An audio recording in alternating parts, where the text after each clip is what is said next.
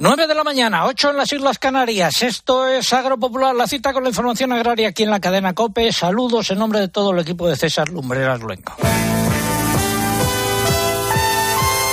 Llevan con nosotros desde las ocho y media. Nuestro agradecimiento, quédense con nosotros porque tenemos muchas cosas que contar y si se incorporan ahora a nuestra audiencia, por cualquier motivo, especialmente porque se están levantando, mucho ánimo, abríguense porque estamos ante el fin de semana más frío de este invierno, por lo menos de momento. Y también quédense con nosotros porque tenemos, por ejemplo, el pregón que lleva por título y dicen que los alimentos son caros, puntos suspensivos, pues más lo van a ser.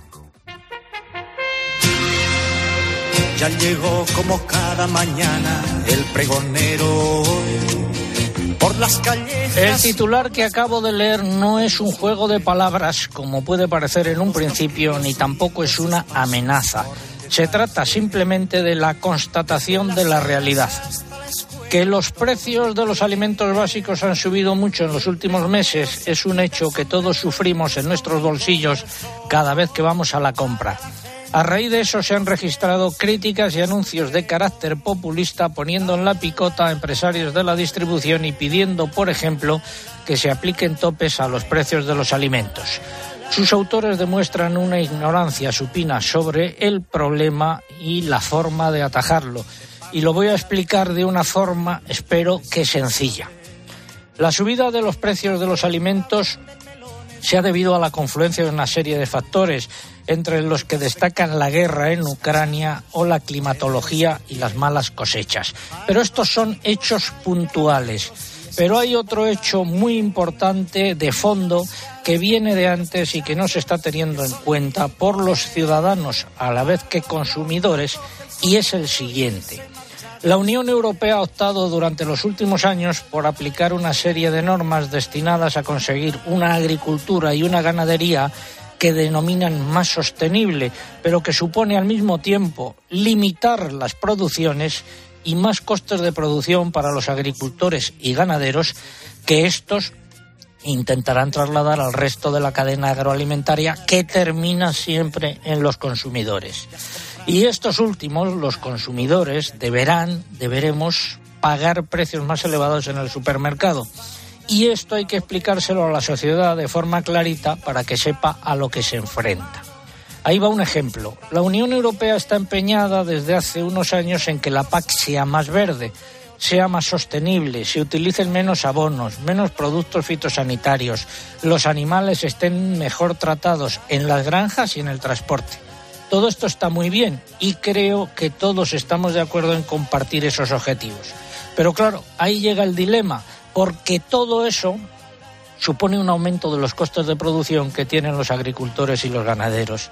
Y llegados a este punto hay dos posibles soluciones, una mala y la otra peor. La primera, la mala, que los productores, los agricultores y los ganaderos y los pescadores intenten trasladar esa subida de sus costes a los precios que perciben, lo que terminará traduciéndose en un aumento de los precios finales de los alimentos. La segunda y peor, que los productores de alimentos, es decir, agricultores, ganaderos y pescadores no logren trasladar esos eh, costes, ese incremento de los costes de producción al siguiente eslabón de la cadena y terminen cerrando sus explotaciones por falta de rentabilidad con la consiguiente reducción de la producción y el riesgo de que los lineales de los supermercados se queden desabastecidos. Esa es la realidad explicada con toda crudeza. Insisto, la sociedad y los consumidores deben saber que todas las exigencias nuevas que se están introduciendo en materia de bienestar animal, de menor uso de abonos o de productos fitosanitarios con las que se puede estar de acuerdo, suponen sí o también menores rendimientos y menores producciones, mayores costes de producción y precios de los alimentos más elevados. Y ahí llega la gran pregunta. ¿Están dispuestos los consumidores o pueden pagar precios más elevados por el azúcar, los huevos, la leche y sus derivados, el aceite o los macarrones, ese es el dilema y hay que explicárselo bien clarito.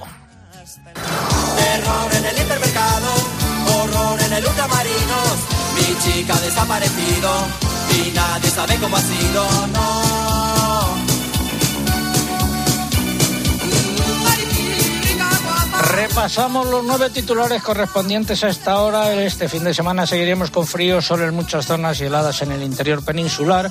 Hoy nevará en cotas bajas del entorno de la cordillera cantábrica, Alto Ebro y Sistema Central y soplará tramontana fuerte en el Ampurdán y Baleares. La próxima semana irá templando el ambiente y remitirán las heladas. Más, Eugenia. Las reservas de agua ya superan el 50% de la capacidad total de los embalses peninsulares, pero siguen lejos de la media de la última década. El Ministerio para la Transición Ecológica ha autorizado un trasvase del Tajo al Segura de 20 hectómetros cúbicos para este mes, de los cuales 7,5 son para abastecimiento humano y 12,5 para regadío. Ayer se publicó en el BOE.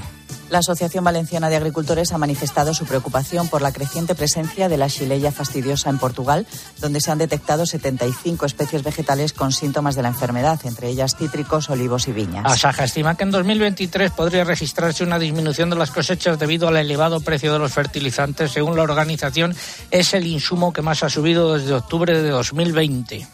Varios centenares de agricultores y ganaderos se manifestaron el miércoles en Don Benito, en Badajoz, para denunciar la situación del campo. La protesta coincidió con el inicio de Agroexpo y fue convocada por la Unión de Extremadura. Y en Mérida, unos 300 apicultores pidieron el lunes apoyo para este sector. Subidas en los precios del trigo, el maíz y la harina de soja en los mercados de futuros en comparativa semanal. En el mercado nacional se han registrado caídas generalizadas en los precios de los cereales según las lonjas. Los precios en origen del aceite de oliva han bajado esta semana por el aumento de la oferta y también han caído las cotizaciones de las almendras por la escasa operatividad que registra el mercado. Y seguimos a su vera. A tu vera, a tu vera, siempre a la verita tuya, siempre a la verita tuya, hasta que de pena muera. Seguimos con el concurso. Pregunta. Santo que se celebra hoy es el patrón de las universidades y las escuelas católicas. Esa es la pregunta. Están en juego tres lotes de vinos que nos facilitan los amigos de Vivir el Vino. Más información en vivirelvino.com y también tres agendas taurinas que hemos requisado a Vidal Pérez Herrero, su editor, que primero dijo que iba a estar hoy aquí, luego que no y, y después que no se sabe. Bueno, pues si se anima aquí, le esperamos. Eh, formas de participar a través de nuestra web y de nuestra dirección eh, web, como decía, www.agropopular.com. Entran ahí, buscan el apartado del concurso, rellenan los datos, envían y ya está. Y también a través de las redes sociales, pero antes hay que abonarse en Twitter, entrando en twitter.com, buscando arroba agropopular, que es nuestro usuario, y pulsando en seguir si no lo han hecho ya. Y en esta red social ya se lo saben, pero yo lo recuerdo, es imprescindible para poder optar al premio que coloquen junto a la respuesta el hashtag de este sábado, almohadilla agropopular apio. Almohadilla agropopular apio. Lo recuerdo, César, pero no hace falta porque los agrotuiteros ya hace rato nos han hecho trending topic y no solo eso, sino la primera tendencia en España. Si prefieren concursar a través de Facebook, entran en facebook.com barra agropopularcope y aquí lo único que hay que hacer es pulsar en me gusta si no lo han hecho en semanas anteriores. Y les vuelvo a recordar que estamos en Instagram, nos encuentran como agropopular, por aquí no pueden concursar, pero si entran van a ver las fotos y los vídeos del programa de hoy. ¿Qué han dicho los oyentes? A través del correo, Juan Luis Fernández nos cuenta que en Badajoz el cielo está totalmente despejado y que tienen dos grados. María Jesús García nos dice que en Vitoria siguen con tiempo invernal y que hoy tienen un día lluvioso y con mucho frío, dos grados en estos momentos. Diego Gallardo nos cuenta que está comenzando la poda del olivar en Jaén. Francisco López nos traslada en su correo hasta Ávila, como cada semana, donde tienen dos grados bajo cero. Dolores Godoy nos cuenta por su parte que en Fuengirola, Málaga, hace también mucho frío y se pregunta si habrá que hacer una carrera para emprender la nueva PAC. Vicente Vicente nos dice que en Castellón tienen dos grados. Ni con una carrera. José Joaquín Luque nos cuenta que en Estepa, Sevilla, están con la poda del olivo en esta mañana fresquita. Y Feliz Toala nos dice que se encuentran elegido Almería cortando pimientos y que están muy fríos porque allí también hace mucho frío hoy. Pues desde Almería nos vamos hasta Ávila, donde seguro que hace más frío. Ahí está Cristina, una de nuestras agrotuiteras más activas. Cristina, buenos días. Buenos días, don César. Temperatura en Ávila. Nada, menos dos grados, fresquito. ¿Solo? Yo pensé que iba a hacer algo más. ¿Eh? Dinos algo. Pues nada, César, antes de que anunciara la pregunta, el habitual agrotuitero y amigo ya gracias al programa Agropopular, el doctor Pablo Fernández desde Sevilla, nos daba los buenos días recordándonos la onomástica por la que pregunta hoy en el concurso. Y que no voy a decir poniéndole más cabeza que corazón, como decía este santo que aquí no voy a decir. Eh, Juan Antonio Mondejas nos recuerda que también se celebra San Julián, patrón de Cuenca, así que feliz día a todos los conquenses. Fidel Fernández desde Antas, Almería, nos saluda desde lo que define una fría mañana, a 3 grados. Yo no sé, Fidel, eso con unas brevequitas se soluciona. O María Miguel Sánchez desde Burgos nos saluda a 0 grados, pero dice que hay una sensación térmica de menos 5. Gracias, Cristina. Seguimos a tu vera en un ratito. Gracias, don César. Ahora es el momento de la previsión del tiempo. El hombre del tiempo con nuevas informaciones. Tendremos chubasco y viento. José Miguel Viñas, buenos días de nuevo. Hola César, buenos días. El fin de semana más frío de lo que llevamos de invierno, ¿no? Sí, ya lo están comentando los oyentes. eh, frío a estas horas en gran parte de la península, Baleares, heladas en muchas zonas del interior de la península y nevadas en cotas bajas hoy en el extremo norte y también por la zona del sistema central. Las más abundantes en la cordillera cantábrica, las cotas de nieve muy bajas, entre apenas 200 y 500 metros por el País Vasco y zonas próximas de Navarra. Los vientos del norte van a ir aflojando ya, aunque todavía van a soplar fuertes en, en Ampurdán y en Baleares, una semana muy ventosa allí. El domingo se producirá alguna nevada débil en el interior de las comunidades cantábricas, el Alto Ebro y una tendencia clara a remitir por la tarde. Mañana todavía cielos nubosos y chubascos por Baleares, donde seguiremos con esa tramontana fuerte. Y en el resto del país, mucho sol y de nuevo repitiéndose las heladas por muchas zonas del interior peninsular. Por cierto, invito a nuestros oyentes a que nos remitan a través de las redes sociales o de nuestra dirección de correo electrónico fotos de las heladas, de las eh, cencelladas que haya habido en su zona. Seguimos con el pronóstico de lunes a miércoles, Lucía. El lunes esperamos lluvias en la zona del estrecho y la costa vasca. Dominará el ambiente soleado, pero todavía con frío, y las temperaturas diurnas subirán de manera generalizada.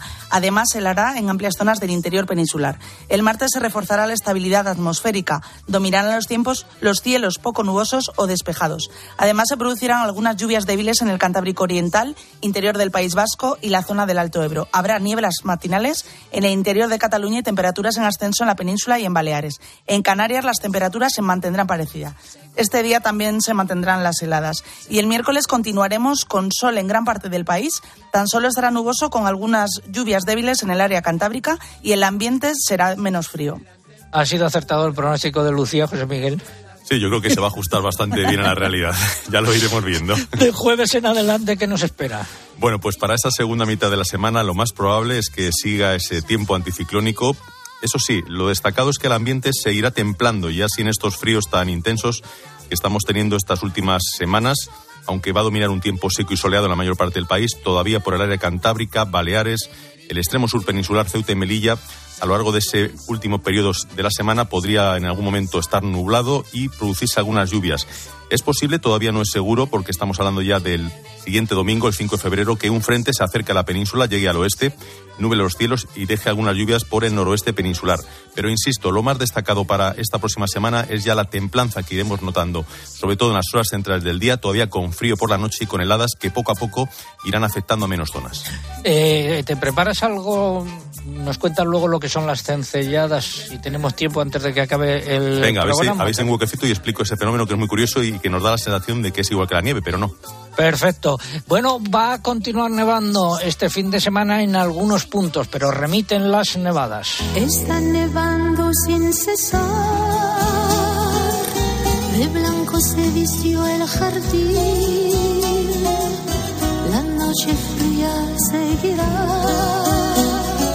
Seguimos en Agropopular, las reservas de agua han vuelto a subir, pero están muy lejos eh, de la media de los últimos 10 años. Se ha autorizado un trasvase del Tajo al Segura para este mes y 2022 ha sido el año más cálido desde que hay registros. Y ahora pasamos a la información relacionada con los planes hidrológicos. La canción de los ríos, por favor. Niño Ebro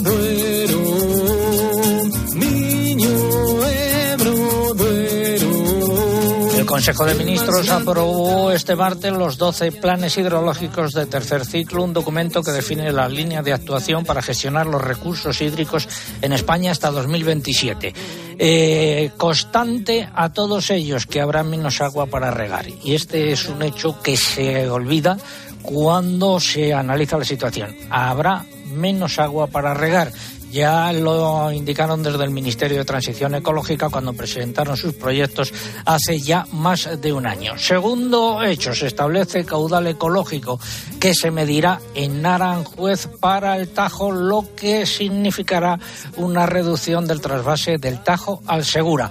¿Dónde se va a medir el caudal ecológico? En Aranjuez. Hemos preguntado al Ministerio para la Transición Ecológica en qué punto exacto y hasta el momento no han sabido decírnoslo o no han querido o no han podido o, lo que sea, pero que no nos han contestado. A ver si doña Teresa Rivera y don Hugo Morán, el secretario de Estado de Agua, se ponen las pilas y dicen dónde en qué punto exacto de eh, Aranjuez se va a medir el eh, caudal ecológico del Tajo, porque es clave y fundamental para saber eh, qué cantidad de agua se podrá trasvasar del Tajo al Segura. Reacciones, pues los regantes que se manifestaron a las puertas del Palacio de la Moncloa han acogido muy mal esta decisión.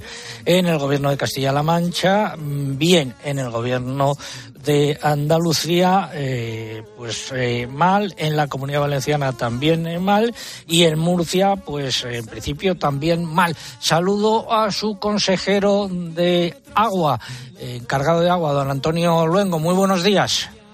Buenos días, don César, encantado de saludarle. Lo mismo digo, reacción del gobierno de Murcia. Bueno, la verdad es que hemos sido testigos de un hecho insólito se ha atrevido el Consejo de Ministros a aprobar la planificación del hidrológico del Tajo con unas consecuencias eh, inéditas para todo el levante español porque va a suponer una reducción de más del 50% del agua que va a llegar del Tajo al Segura en los próximos años y nos preocupa porque lo han hecho desoyendo, ignorando las recomendaciones del Consejo de Estado, de su Consejo de Estado y lo que es más lamentable, sin ningún criterio técnico ni científico. ¿Qué están intentando eh, justificar de cara a que los oyentes lo entiendan? están intentando trasladar que para poder mejorar la salubridad del río Tajo, lo que quieren hacer es incrementar el caudal ecológico que ya está fijado y eso va a suponer que va apenas, va a subir dos centímetros el caudal de agua que circulará por el río Tajo a su altura por Aranjuez, no conocemos todavía el punto exacto, y eso va a conllevar que va a venir menos agua al Segura. Y voy a explicar por qué. Porque lo que pretenden es desembalsar más agua de la que hay almacenada en cabecera, en los embalses, para poder garantizar que haya un flujo mayor de agua por el río y de esa forma no habrá el agua necesaria suficiente para poder enviar al Segura. Eso va contra cualquier principio de, eh, de, contaminación.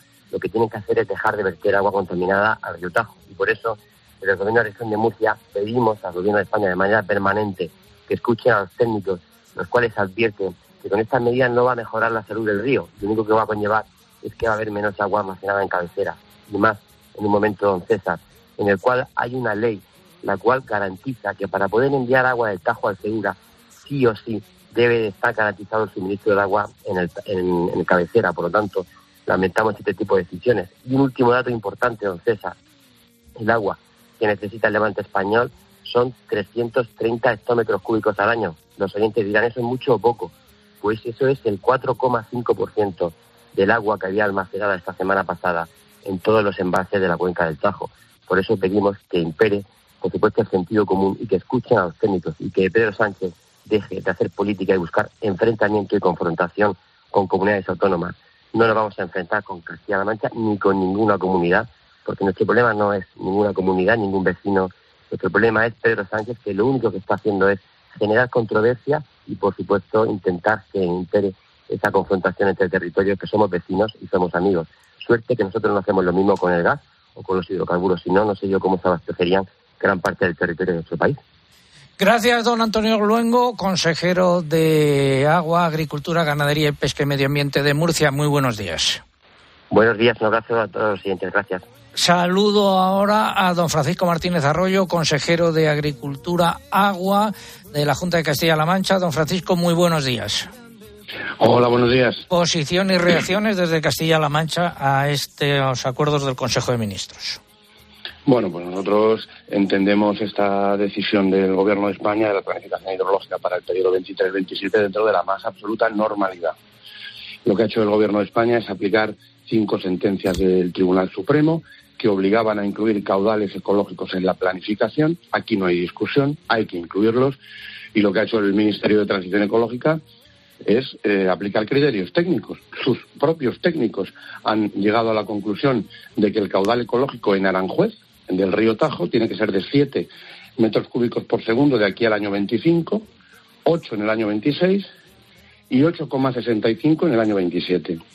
Bueno, nosotros eh, hemos trabajado, lógicamente, con el Ministerio, con el resto de comunidades autónomas y hemos cedido para que ese caudal ecológico se alcance en el año 27 de manera gradual, como acabo de contar. Mm, poco más hay aquí. Eh, aplicar la ley, hacerlo con criterios técnicos y es verdad que por primera vez se han tenido en cuenta los intereses de la España interior, que creo que también existe. Hay españoles que viven en el Alto Tajo, que viven en toda la cuenca del Tajo, en Toledo, en Talavera de la Reina, y bueno, pues eh, se ha puesto por delante la prioridad de la cuenca cedente, como establece también la normativa, los criterios ambientales, como establece la normativa europea, y el uso de boca, es decir, la garantía del suministro de boca para todos los eh, habitantes de la cuenca del Tajo. Creo que son, eh, bueno, pues reflexiones de puro sentido común, pero además avaladas, bueno, pues por sentencias del Supremo y por normativa estatal y europea. El Tajo se convierte en un río como el resto de los ríos de la península, con su caudal ecológico para este periodo. Y bueno, pues yo creo que es una excelente noticia que desde Castilla-La Mancha, pues lógicamente valoramos muy positivamente. Aprovechando su presencia, eh, le hago otra pregunta de otro tema, adelantándonos a una información que facilitaremos luego. El pasado lunes se confirmaron dos focos de viruela ovina y caprina en explotaciones de la provincia de Cuenca, en concreto en las localidades de Tebar y la alberca de Záncara. Entre las dos suman más de 5.000 animales, principalmente ovejas, y en ambos municipios se mantenía una vigilancia reforzada porque ya se habían detectado casos en noviembre del año pasado. ¿Qué se va a hacer con esos animales? ¿Se van a sacrificar? ¿Se van a vaciar las explotaciones? Sí, sí, lógicamente se van a vaciar las explotaciones. Los animales ya se han sacrificado en las dos explotaciones a día de hoy. hemos tenido que sacrificar pues eh, animales de otras explotaciones en las que ha habido brotes en los en los últimos meses y bueno se están indemnizando los sacrificios pues lo antes posible y eh, estamos trabajando ya con las explotaciones que tuvieron focos hace unos meses para que empiecen a introducir animales con mucha prudencia y empiecen a llevarlos a cebadero. Bueno, todo esto se está haciendo dentro de la normativa sanitaria y creo que, bueno, pues está funcionando bien el sistema de alerta que tenemos en nuestro país y particularmente en Castilla-La Mancha en materia de sanidad animal y los ganaderos, bueno, pues también están concienciados. Yo espero que pronto podamos dar por eh, solucionado el problema de la viruela, viruela ovina. Eh, no se da ninguna alternativa a los eh, ganaderos, solo el vaciamiento. Los que tienen positivos no tienen alternativa porque hay una normativa muy estricta al respecto y bueno, pues en sanidad animal no hay margen para la interpretación. La norma se aplica de manera estricta y, los, las explotaciones que tienen positivos pues tienen que llevar todos los animales a sacrificio. Las que están en el radio, eh, en un radio determinado según las circunstancias alrededor de esa explotación, sí pueden eh, bueno, pues valorizar sus animales, pero el resto, es decir, las que están con focos, tienen que sacrificar, hay que sacrificar a todos los animales, hay que hacer un vaciado de la explotación. Presenta usted un libro en Madrid el lunes, ¿no? Pues presento un libro que resume las reflexiones que he ido eh, bueno, pues eh, escribiendo en, el blog Rural Siglo XXI durante estos dos, diez últimos años, pues sobre la PAC, sobre desarrollo rural, sobre medio ambiente, sobre agua. Bueno, es un libro, eh, yo creo que curioso, que permite ver cómo ha ido evolucionando la política agraria y de desarrollo rural en nuestro país en los últimos diez años. Y bueno, pues invito a todos a, a leerlo y a disfrutar de él. Lo hacemos en el Ateneo el lunes a las seis de la tarde.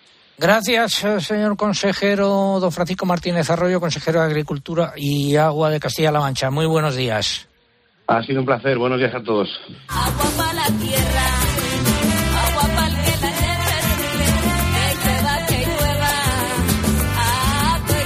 Vamos ahora con la sección de innovación.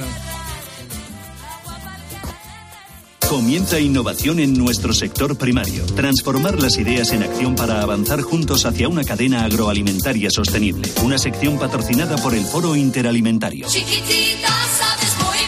La sintonía de esta sección, eh, desde que eh, descubrimos esa variedad de aceituna puesta a punto por la Universidad de Córdoba, eh, lleva por nombre Chiquitita. Bueno, pues un estudio publicado recientemente en una revista científica ha conseguido revelar el efecto positivo de las cubiertas en la calidad del suelo de un viñedo. La investigación forma parte de la tesis doctoral de Javier Abad, que es técnico del INTIA, una sociedad pública adscrita al Departamento de Desarrollo Rural del Gobierno de Navarra. ¿Qué concluye el estudio, Eugenia? Concluye que el empleo de las cubiertas bajo las cepas mejora las propiedades físicas, químicas y microbiológicas del suelo de los viñedos.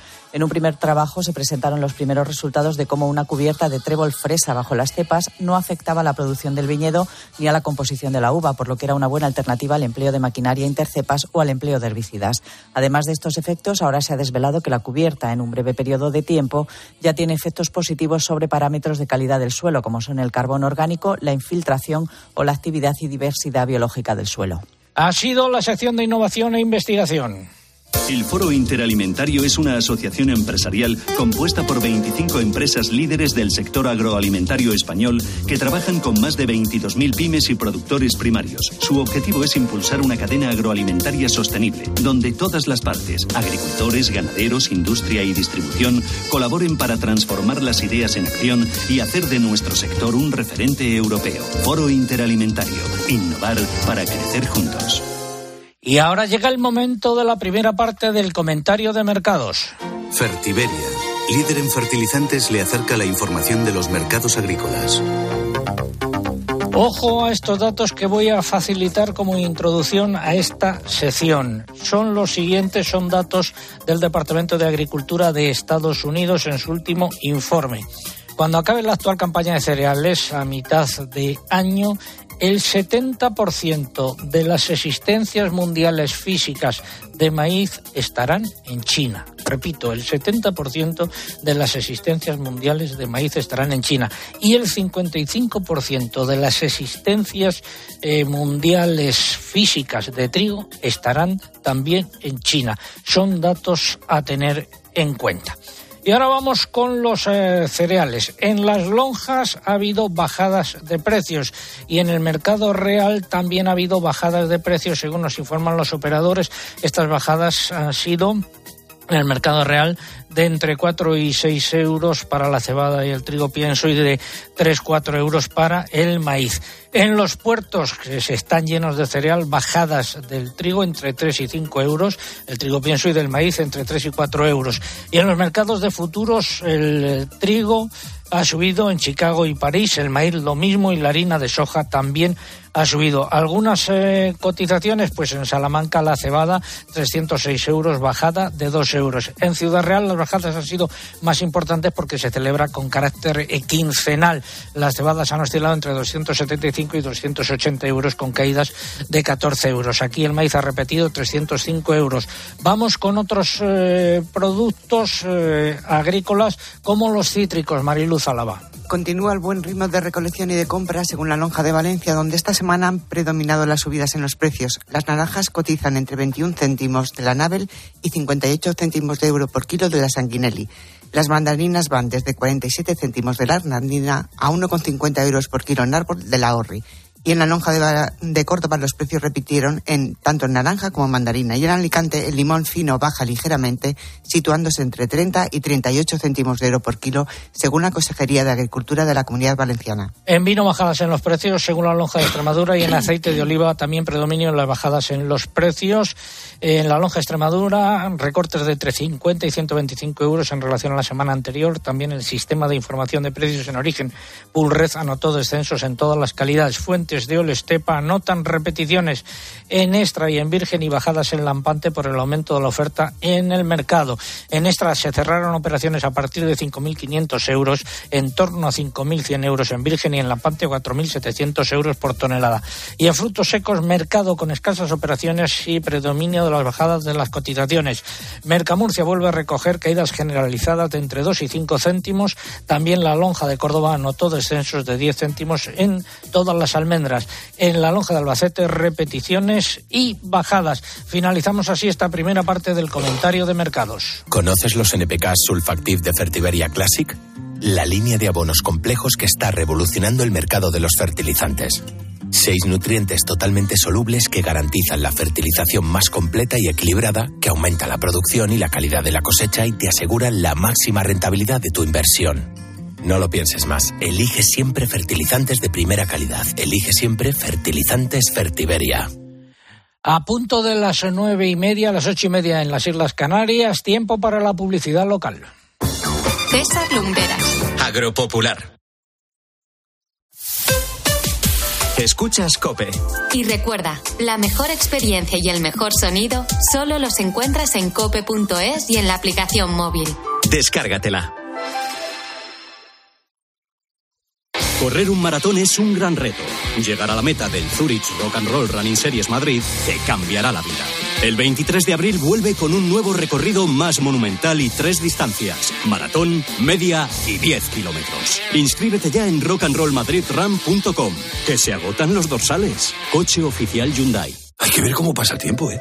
La cuesta de enero, carnaval en febrero, Semana Santa, los atajos, la operación bikini en mayo, las cervecitas en verano. Aquí no sé muy bien qué pasa. ¡Bum! ¡Susto de Halloween! ¡Y feliz Navidad! Y ya está. Los si eres de ir rápido, eres de O2. Con velocidad 5G y la mayor red de fibra. Fibra y móvil con tecnología 5G por 35 euros. Infórmate en odosonline.es o en el 1551. La ducha de tu casa perdiendo agua. El radiador de tu coche. Y ambos seguros unidos en línea directa. Si juntas tus seguros de coche y hogar, además de un ahorro garantizado, te regalamos la cobertura de neumáticos y manitas para el hogar, sí o sí. Ven directo a lineadirecta.com o llama al 917-700-700. El valor de ser directo. Consulta condiciones. Estos son algunos de los sonidos más auténticos de nuestro país. El rumor de la siesta después del almuerzo. El repicar de las campanas de la Puerta del Sol. Ese alboroto inconfundible de nuestra afición y el más auténtico de todos. El afilador. Solo para los amantes del auténtico, crema de orujo, el afilador. El afilador. El afilador, el sabor del auténtico orujo. Este invierno en Repsol queremos que sigas ahorrando en carburante. Por eso sigue disfrutando de un descuento de 10 céntimos por litro al pagar con Wilet sin límite de litros ni de importe. Si todavía no tienes Wilet, descárgatela ahora y empieza a ahorrar. Ven a nuestras estaciones de servicio y aprovecha este descuento hasta finales de marzo. Más información en Repsol.es. ¿Hay algo mejor que encontrar lo que buscas en las rebajas del corte inglés? Sí, hacerlo con un 20% de descuento adicional en marcas de mujer como George Red, Split Collection, Donna Cara en New York, Polo Ralph Lauren o Pepe Jeans. Del 19 de enero al 1 de febrero. Segundas rebajas en el corte inglés. En tienda web. A veces cuesta encontrar a alguien que ponga serenidad a todo lo que está pasando. El núcleo de la Tierra se para. El núcleo de la Tierra es una masa de enorme densidad, mayormente. Carlos Herrera va más allá de la noticia y te explica todo lo que te rodea. ¿Y eso implica que se puede acabar el mundo? No, solo se atreven a decir que los días serán una milésima de segundo más cortos y que a lo mejor pueden verse afectadas las mareas. Y Escúchale de lunes a viernes, de 6 a 1 del mediodía, en Herrera en Cope.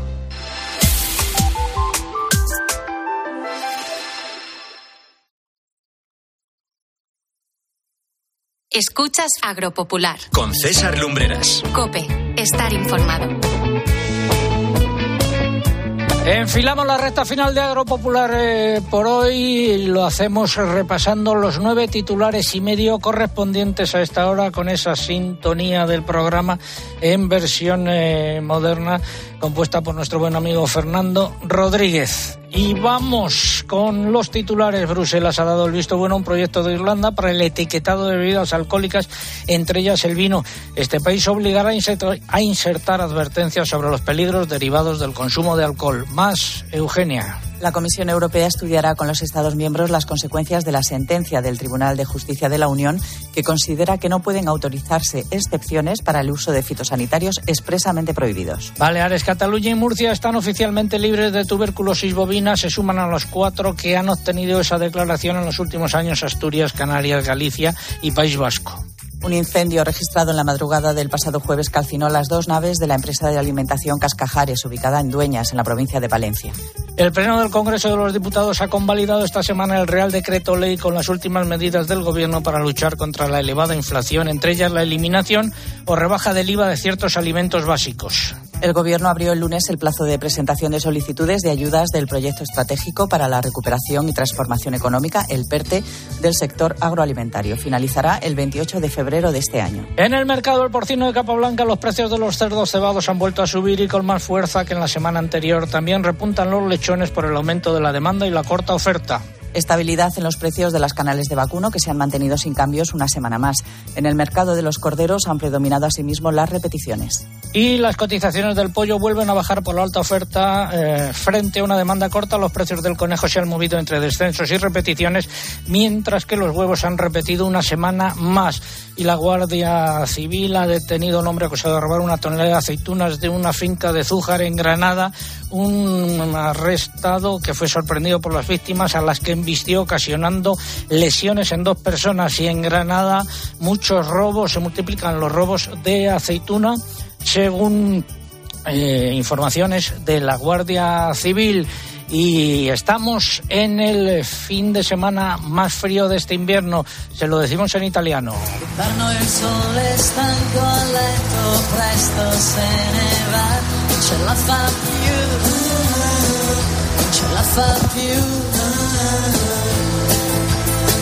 adesso scende con le freddo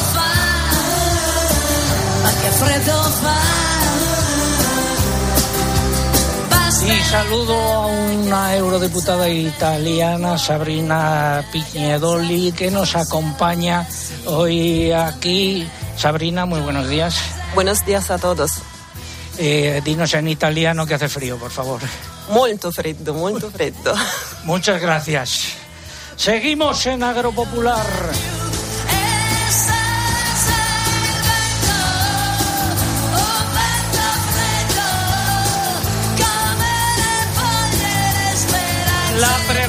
Del concurso de hoy además trata sobre un santo italiano. Estamos preguntando qué santo se celebra hoy, es el patrón de las universidades y las escuelas católicas. Esa es la pregunta. Están en juego tres lotes de vinos que nos facilitan los amigos de Vivir el Vino. Más información sobre sus ofertas en eh, su web eh, www.vivirelvino.com y también eh, formas de participar. Perdón, tres agendas taurinas ha hecho su entrada triunfal por la puerta grande del estudio número 69 de la COPE, el editor de la agenda taurina, Vidal Pérez Herrero, a hombros del padre Villar. Bueno, pues también tres agendas taurinas y vamos con las formas de participar a través de nuestra web www.agropopular.com. Entran ahí, buscan el apartado del concurso, rellenan los datos, dan a enviar y ya está. Y también a través de las redes sociales, pero antes hay que abonarse. En Twitter, entrando en twitter.com, buscando arroba agropopular, que es nuestro usuario, y pulsando en seguir. Y en esta red social es imprescindible para poder optar al premio que coloquen junto a la respuesta el hashtag que hemos elegido para este sábado, almohadilla agropopular apio. Almohadilla agropopular apio, con el que seguimos siendo la primera tendencia en España. Si prefieren concursar a través de Facebook, igual de sencillo, entran en facebook.com barra agropopularcope y pulsan en me gusta, además, por supuesto, de dejar la respuesta. Y les vuelvo a recordar una vez más que también estamos en Instagram y que aunque por aquí no se pueda concursar, si nos buscan, nuestro usuario es agropopular, van a poder disfrutar de las fotos y de los vídeos del programa de hoy. Algo que hayan dicho los oyentes. A través de Facebook, Mari Carmen Durán nos dice que en Sevilla hace muchísimo frío. Blanca y Daniel Soria nos cuentan que en Cabrejas del Pinar, Soria tienen 7 grados bajo cero. Mari José Franco nos dice que en Huesca siguen con muchísimo frío también. Elena Ortiz nos lleva desde Facebook a Valencia, donde también tienen frío, 2 grados en este momento. Inmaculada Martín nos cuenta que en Fuente la Peña, Zamora, tienen temperaturas frías que vienen muy bien para poder curar los chorizos en los pueblos. Y Luciano Lastra nos dice que en Santander tienen 8 grados y manda un abrazo a su padre que trabaja con el frío y el viento en el campo con casi 80 años. Y volvemos a Ávila. Cristina, algo que hayan dicho los agrotuiteros. Pues mmm, muchas respuestas hoy, don César, a, a, la, a la, respuesta del, del, concurso. Juan Almagro, desde la Huerta de Murcia, nos cuenta sorprendido cómo, a pesar de las bajas temperaturas, sus limoneros en la huerta resisten y no se hielan. ¿Será que les da mucho cariño, Juan? Javier del Pozo, desde Valladolid, está preparando la tierra para el cultivo de la patata y poner un riego eficiente. Ánimo, Javier, que con estas heladas la tierra se resiste, pero el agricultor ahí sigue. O David Ventura, desde Castellón, nos envía una foto de sus aperos de labranza, una hacha, un azado, una motosierra, y nos lo recomienda como útiles para entrar en calor. Y qué buen gimnasio, David. Y me despido, don César, con la frase de un habitual del programa, la usuaria Mamen Crespo, que da la respuesta con una frase del santo y dice que el verdadero amor crece con las dificultades y el falso se apaga. Ahí lo dejo. Gracias, eh, Cristina. Un beso y abrígate. Y, y desde Ávila nos vamos hasta la Roda.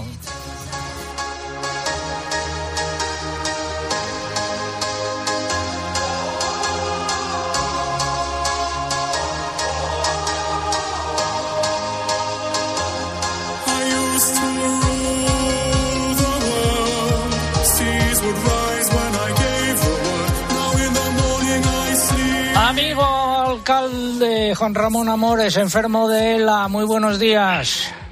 Hola, buenos días, Hernán. ¿Qué has hecho esta semana? Mira, he hecho una de las cosas más bonitas de los últimos tiempos. Me fui a un hospital de referencia en España, el Hospital Nacional de Parapléjicos de Toledo, a ver una amiga, una vecina de la rueda que se llama Mercedes, que hace ocho meses sufrió un accidente con la moto y le reaccionó una parte de la médula. Está ahí recuperándose después de haberlo pasado muy mal. Y creo que le regalé un momento bonito a ella, pero sobre todo ella a mí me, me dio una lección de lo bonita que es la vida, a pesar de la dificultad. Ella se va a recuperar, va a salir unos meses, pero um, ante la dificultad, sonreír, ante la dificultad, abrazar. A ver, respira un poco, respira un poco.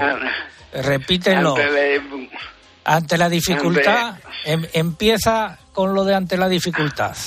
ante la dificultad sonreír, ante la dificultad abrazar, ante la dificultad luchar, ante la dificultad vivir. Un canto, un canto a la vida en todas esas expresiones. Oye, hay fotos de los dos eh, que nos has mandado y que vamos a subir a nuestras redes sociales ahora con tu permiso y el de ella, por supuesto. Sí, tenéis el permiso de los dos, porque es una buena amiga. Y si me permites, allí conocí a un juez ya jubilado, Arturo Silva, que es oyente del programa. Lo, nos escucha mientras pasean por Madrid. Él tiene allí también a su mujer Pilar. Le mando un fuerte abrazo. Pues para él fue un orgullo conocerme y para mí también. Perfecto, Más de perfecto. después de conocer su historia. Pues eh, una semana muy muy intensa, como todas las tuyas. Nos sumamos a ese beso a Mercedes y a ese abrazo a nuestro oyente don Arturo Vidal. ¿Estás despedido?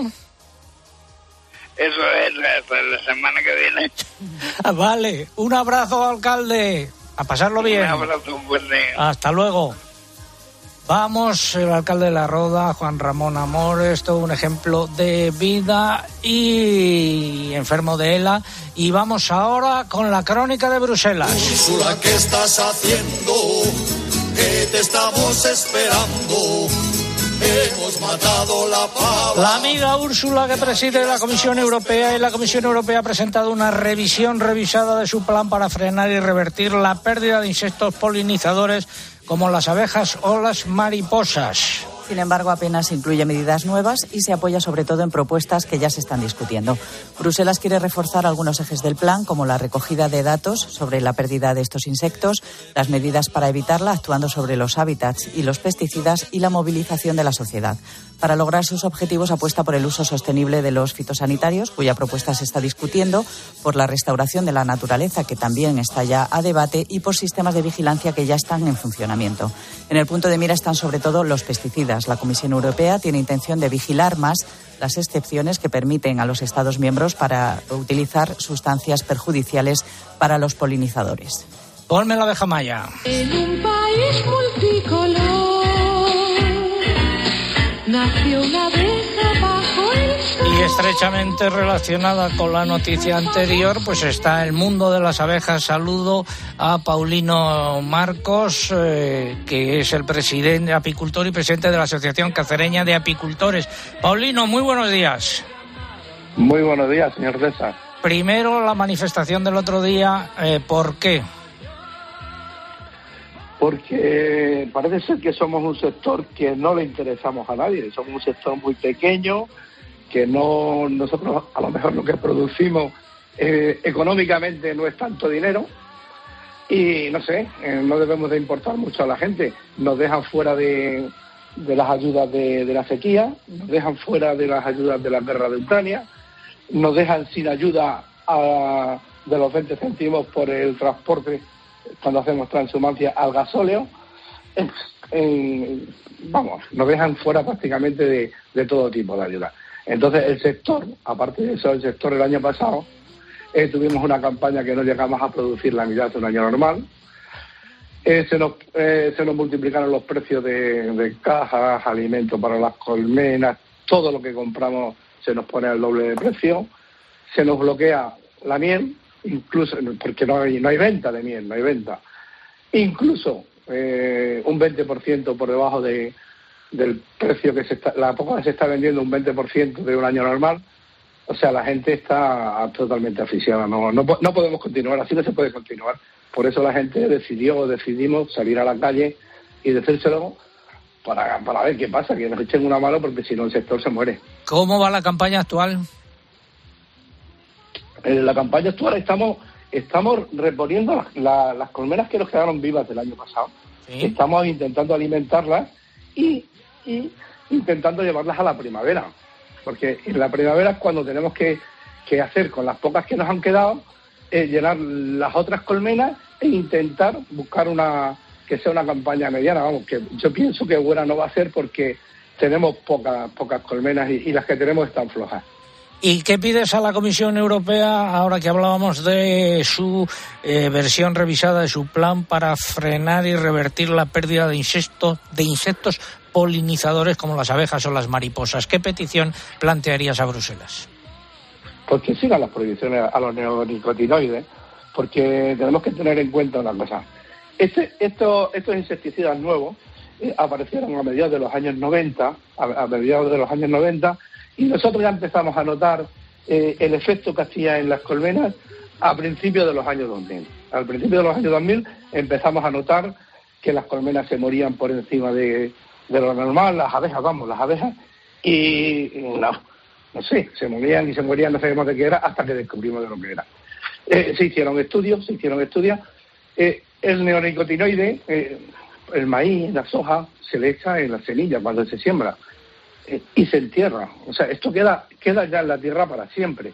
Pero no solo queda en la tierra, a través de la savia de la planta sube a la, a la flor, a la flor de, de las plantas, que es donde va la abeja a coger el polen, a coger el polen, y ese polen, ese polen, con restos de, de- insecticida, es con lo que las abejas alimentan a sus crías. O sea, es como en un biberón de, a los bebés meterle veneno, directamente. Bueno, pues de neo- que- neonicotinoides hablamos ahora. Gracias, Paulino. Marcos, apicultor y presidente de la Asociación Cacereña de Apicultores. Muy buenos días. Muchísimas gracias a vosotros. Hasta luego. Y neonicotinoides, continuamos con la crónica de Bruselas. Eugenia. La semana pasada ya contábamos que el Tribunal de Justicia Europeo considera que los Estados miembros no pueden autorizar el uso de semillas tratadas con productos fitosanitarios que contengan neonicotinoides, ya que están prohibidas expresamente por la normativa comunitaria. Sin embargo, la sentencia del Tribunal deja abierta la opción de utilizar otras sustancias que, aunque no cuentan con autorización, tampoco están prohibidas. Eran muchos los Estados miembros que recurrían a derogaciones excepcionales y temporales para permitir el uso de neonicotinoides, sobre todo en el cultivo de la remolacha. Ahora hay incertidumbre no solo entre los agricultores, sino también entre los Estados miembros y por parte de la Comisión Europea. La directora general adjunta de Seguridad Alimentaria de la Comisión admitía esta semana que todavía no se han evaluado las implicaciones de la decisión de los jueces y que se va a tratar con los Estados miembros qué medidas se pueden adoptar tras la sentencia. Y la semana que viene hay reunión del Consejo de Ministros de Agricultura. De lo que allí suceda daremos eh, cuenta, Dios mediante, el próximo sábado. Finalizamos así la crónica de Bruselas. Vamos con la segunda parte del comentario de mercado, la ganadería. Y a ritmo de este pasodoble inmortal, eh, les contamos que en porcino de capa blanca subidas en los cerdos cebados y también subidas en los lechones que están eh, disparados. Algo que añadir. Pues los precios del porcino de capa blanca volvieron a subir y con más fuerza que la semana anterior, en un mercado donde la demanda supera la oferta. En el mercado de la carne, según fuentes de los operadores comerciales, las repeticiones de precios se han instalado esta semana. Los lechones escasean y también suben. En las cuatro semanas del año su precio se ha incrementado casi un 15%. En el porcino ibérico, en Salamanca, los eh, cebados de campo y cebados normales han bajado cotizaciones entre 2,23 y 2,48. El de bellota ha repetido y en Extremadura bajadas también de los eh, de cebo y cebo en campo. Pasamos al vacuno para sacrificio. El mercado se mantiene en un equilibrio de mínimos debido a que la demanda de carne de vacuno es baja, pero también lo es la oferta de animales para sacrificio, lo que permite mantener los precios estables. No hay animales de peso que presionen y tampoco se espera un aumento de animales en las granjas, pero las ventas en el mercado interior se mantienen discretas. En cuanto a la exportación, comienzan a activarse las ventas a Portugal, mientras que las salidas en barco están bastante paradas, con alguna carga puntual, pero con reducido número de animales, según fuentes del sector. En ovino, después de tres semanas con bajada, las repeticiones de precios en los corderos ha sido la tónica general seguida a lo largo de la semana. El mercado está equilibrado con poca venta y también con una corta oferta de animales en campo. Por pesos el lechal está más presionado, tanto porque hay más oferta y por la entrada de lechales de fuera, como se ha recogido en algunas lonjas como Albacete, donde ha notado una fuerte bajada de 90 céntimos de euro. Mercamurcia y Murcia también recogieron descensos en los lechales. La excepción fue la lonja de Extremadura, que cerró ayer viernes con aumentos generalizados. En cuanto a las ventas al exterior, fuentes de los operadores comerciales señalan el aumento de las salidas de animales vivos a Jordana y Arabia Saudita. Y el cabrito en Mercamurcia de 7-9 kilos ha repetido cotizaciones entre 5,30 y 5,36. El complejo erótico en pollos. Nueva semana con recortes en los precios del pollo ante una oferta superior a la demanda. Las cotizaciones se sitúan entre 1,10 y 1,12 euros por kilo vivo. Son precios inferiores a los de hace un año. Sin embargo, de cara a la próxima semana no se esperan cambios. En conejos los precios oscilaron entre bajadas y repeticiones entre 2,40 y 2,59 euros por kilo vivo en las distintas lonjas y mercados nacionales. Y finalmente en huevos. Otra semana más de repetición en los precios de todos los gramajes de los huevos ante el equilibrio existente en el mercado. Finalizamos así esta segunda parte del eh, comentario de mercados. Ponme unas jotas, por favor. Esos peines que peinan tu pelo no son de oro, que son de cristal. Les miro y les veo, se me van, se me van, se me van, se me van, se me van, se me van, se me van. A ver, José Miguel Viñas, ¿has hecho el trabajo que te había puesto? Sí, sí, he estado pensando ahí un poco en la cencellada. A ver, explícanos qué es la cencellada. Bueno, pues es una deposición de hielo sobre cualquier elemento de la cubierta vegetal o cualquier objeto que haya cerca del suelo. Y para que se forme hace falta que haya niebla y que la temperatura baje por debajo de cero. ¿Qué ocurre entonces? Que las gotitas microscópicas que forman la niebla, aunque mantienen su estado líquido, están en una especie de estado de transición y cuando impactan contra la cícula de un pino, una hojita, una- un tallo, se congelan de inmediato, de manera que esa niebla va provocando esa acumulación de hielo sobre todas las superficies y el resultado final, como te he dicho antes, es un paisaje que así visto desde lejos pues nos da la sensación de que ha nevado, pero en realidad es hielo que se acumula en todos los elementos del paisaje. Gracias, José Miguel Viña, nuestro hombre del tiempo, meteorólogo de Meteorred. Repasamos algunas noticias de ganadería. El pasado lunes, como decíamos antes, se confirmaron dos nuevos focos de viruela ovina y caprina en explotaciones de la provincia de Cuenca, en concreto en las localidades de Tébar y la alberca de Záncara. Entre las dos sumaban más de 5.000 animales, principalmente ovejas, y en ambos municipios se mantenía una vigilancia reforzada porque ya se habían detectado casos en noviembre del año pasado. Más datos, Eugenia. Esa vigilancia ha permitido detectar estos dos últimos, que elevan a 25 los registrados en España desde septiembre de 2022. 12 en Granada, otros 12 en Cuenca y uno en Almería. En Granada y Almería los últimos focos se detectaron en noviembre, por lo que ambas provincias cuentan ya con el estatus de libres de la enfermedad. Tuberculosis bovina, Baleares, Cataluña y Murcia están oficialmente libres de tuberculosis bovina. La Comisión Europea ha publicado ya la declaración de estatuto libre de enfermedad. Estas tres comunidades autónomas se suman a las que ya obtuvieron esa declaración en años anteriores, que son Asturias, Canarias, Galicia y País Vasco. Y durante el verano de 2022 se detectaron casos de gripe aviar en distintos puntos del mundo, entre ellos en Europa, sin que hubiera pausa entre la temporada anterior de gripe y la actual que comenzó en octubre. Ese hecho preocupa a la comunidad científica internacional. Desde el Instituto de Investigación y Tecnología Agroalimentaria han señalado que el virus ha conseguido mantenerse en el reservorio de aves salvajes y habrá que ver si el próximo verano ocurre lo mismo. Si fuera así, afirman, pasaría a ser un virus endémico en Europa. La Organización Mundial de Sanidad Animal ha alertado de su propagación por todo el mundo, con más de 10 millones de aves de corral muertas o sacrificadas solo en un mes, del 2 de diciembre al 5 de enero. En ese periodo se dieron 288 nuevos focos en 17 países. Y el virus de la peste porcina africana sigue avanzando, ha llegado a Grecia. Sus servicios veterinarios han notificado su presencia en un jabalí hallado muerto cerca de la frontera con eh, Bulgaria. Y como decía antes, Vidal Pérez Herrero ha entrado a hombros en el estudio número 69 de la sede central de COPE, a hombros del padre Villar. Eh, que nos acompaña y de Jorge Jordana que también nos acompaña hoy aquí. A ver, Vidal. Buenos días. Buenos días. ¿El año que viene vas a hacer agenda? No lo digo. No sé si la haré o no la haré. Lo que sí tengo que es agradecer a todos los oyentes de, de Agropopular porque están respondiendo muy bien, mejor que los profesionales del mundo del toro. Ahí queda eso. Los ganadores del concurso. A través del correo Miguel Ángel Prada Julián, que nos escribía desde Vitoria su email. En Facebook, la afortunada es María Luna de Jaén. Y en Twitter se lleva la agenda y el vino Juan Carlos Rebollo de Medina del Campo, en Valladolid. La respuesta a la pregunta que planteábamos hoy es Santo Tomás de Aquino, es el santo que se celebra hoy y es el patrón de las universidades y de las escuelas católicas. Y para finalizar el programa voy a pedir a Sabrina Pignedoli, eurodiputada italiana, que nos acompaña hoy, que diga ella Santo Tomás de Aquino, pero en italiano. Sabrina, por favor. Es muy similar en, en italiano y en español. Eh, San Tommaso d'Aquino. Muchas gracias por habernos acompañado hoy aquí. Estás invitada a volver cuando quieras. Es además compañera periodista, además de eurodiputada.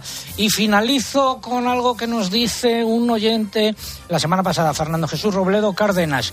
Hoy toca la aventura de sembrar leguminosas de las pocas disponibles en esta fecha. Ha sido el garbanzo pedrosillano por el que vamos a pagar casi 1,90 euros por kilo. Recuerdo nuestra web www.agropopular.com. Ahí está todo. Saludos de César Lumbreras Luengo. Hasta la próxima semana. César Lumbreras. Agropopular. Escuchas Cope. Y recuerda, la mejor experiencia y el mejor sonido solo los encuentras en cope.es y en la aplicación móvil. Descárgatela. ¿Quieres ahorrar a full? Hasta el 13 de febrero en Carrefour, Carrefour Market y Carrefour.es, segunda unidad al 70% de descuento en más de 2.500 productos. Como en los Bifidus Activia Cremoso Pack de 4, compras dos y te ahorras el 70% en la segunda unidad. Carrefour, aquí poder elegir es poder ahorrar. Dos cositas. La primera, un motero llega donde nadie más llega. La segunda, un mutuero siempre paga menos. Vente a la mutua con tu seguro de moto y te bajamos su precio sea cual sea. Llama al 91 555 5555. 91 555 5555. Por esta y muchas cosas más, vente a la mutua. Condiciones en mutua.es. ¿Y tú eras Yolanda? No, Josefa. no. Esmeralda. Lucía. Eh, Eso, Lucía. En pocas ocasiones la vida te da tantas oportunidades de acertar como este viernes 3 de febrero. Porque llega la lluvia de millones de euromillones, con 100 premios seguros de un millón. Vamos, que toca sí o sí. Además, participas en el bote y el millón, que también toca sí o sí. Euromillones. Loterías te recuerda que juegues con responsabilidad y solo si eres mayor de edad. Un millón de likes. Reseñas del negocio con cinco estrellas. En Orange reinventamos nuestras tarifas Love Empresa. Ahora incluyen cosas tan importantes para tu negocio como el crecimiento. Por eso te ayudamos a aumentar la visibilidad de tu empresa en Internet. Llama ya al 1414. Las cosas cambian. Y con Orange Empresas, tu negocio también. Orange. ¿Y tú que vives en un piso? ¿Qué necesitas para tu seguridad? Pues como es un piso de poca altura, me preocupa que alguien pueda acceder por la terraza. Pues en Securitas Direct tienen una alarma para ti. Con los sensores avanzados en las ventanas detectan si alguien intenta entrar y con las cámaras interiores comprueban en segundos si se trata de un intruso para dar aviso a la policía. Y es que tú sabes lo que necesitas y ellos saben cómo protegerte. Llama ahora al 900-666-777 o entra en securitasdirect.es y descubre la mejor alarma para ti. Asisa es la compañía médica sin ánimo de lucro que elige invertir todo lo que genera directamente en ti. Aprovecha un 30% de descuento en tu seguro de salud y dental durante 2022 y 2023, contratando además vida, decesos y accidentes antes del 31 de enero. Mejor así, ¿verdad? Infórmate en asisa.es o en el 910 1021. Y consulta los productos incluidos en la promoción en nuestra web. Asisa, empresa colaboradora de Teatro Real cerca de ti. Es lo que nos cuentan en los mercados en diferentes puntos de España en nuestro informe COPE. De lunes a un viernes, de 1 a seguimiento. 4 de la tarde, en Mediodía COPE, Pilar García Muñiz te da todas las claves para entender la actualidad que te rodea.